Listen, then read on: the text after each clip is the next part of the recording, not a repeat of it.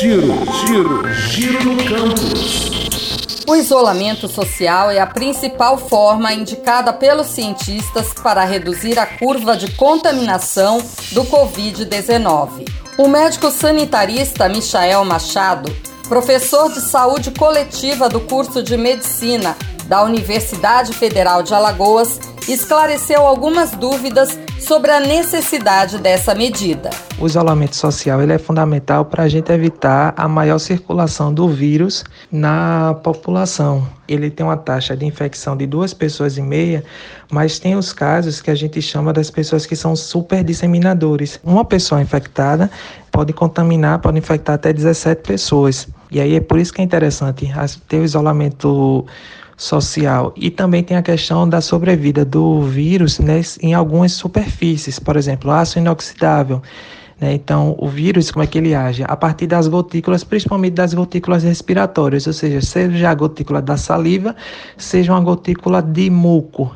Então, se a pessoa espirra ou a pessoa fala ou sai alguma secreção né, respiratória, né, ela pode contaminar inclusive alguns objetos, por exemplo, ácido inoxidável, são três dias de sobrevida do vírus, plástico, três dias, papelão, um dia, cobre, quatro horas, na poeira, a depender do, do espaço, 40 minutos. Por isso que é interessante estar tá sempre com as janelas com a porta aberta, né, para ter essa, bastante essa circulação do ar. Nos tecidos, a depender dos tecidos, de 72 a 96 horas, que seriam 3 a 4 dias.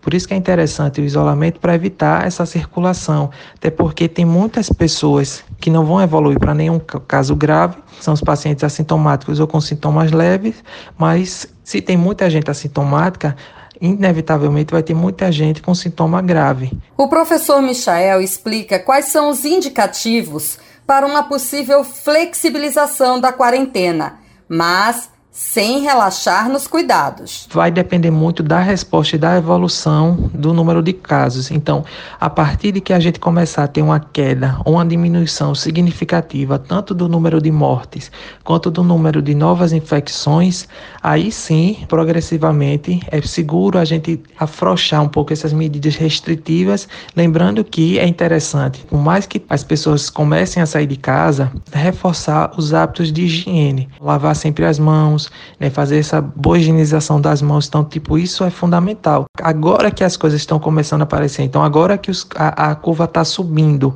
né, a gente vai passar por um período de estabilização, ou seja, estabilização do número de casos altos e depois vai começar a decrescer. E aí, nesse processo de decrescimento, né, de diminuição dos casos, é que vai se tornar seguro as pessoas saírem de casa. Agora, se as pessoas não tiverem esses hábitos de boa higiene, né, de lavar as mãos, de ter esse cuidado, essa curva ela pode voltar a subir novamente. Então, por isso que é interessante a gente ter uma boa adoção de práticas de higiene, de manipulação correta dos objetos, para que a curva ela desça e continue uma tendência é, decrescente e não que volte a subir. E atenção! O médico sanitarista recomenda o uso das máscaras, que podem ser descartáveis ou de pano.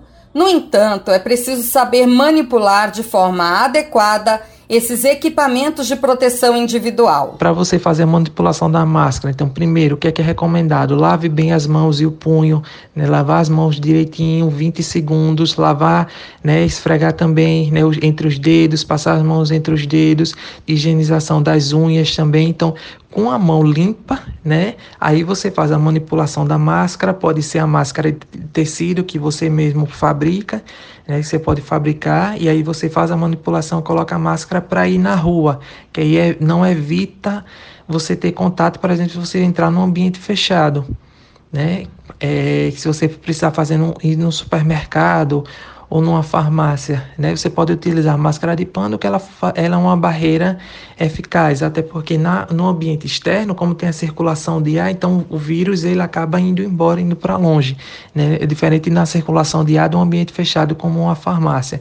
Então sempre essa boa manipulação das mãos e ter cuidado na hora não só de colocar né, a máscara, mas principalmente na hora de retirar ela, né? Então retirar com todo cuidado para você não evitar. Então sair, foi para a rua, passou muito tempo fora, chega em casa, tira a roupa, né, coloca ela no cesto, né, isolada e coloca ela depois para lavar e você tome um banho, né? Porque o sabão, a 20 segundos, né, do já é suficiente para você conseguir matar o vírus. Então é interessante fazer essa boa higienização das mãos, tomar esse banho para não ter nenhum resquício de vírus que ele pode ter em contato com a pele.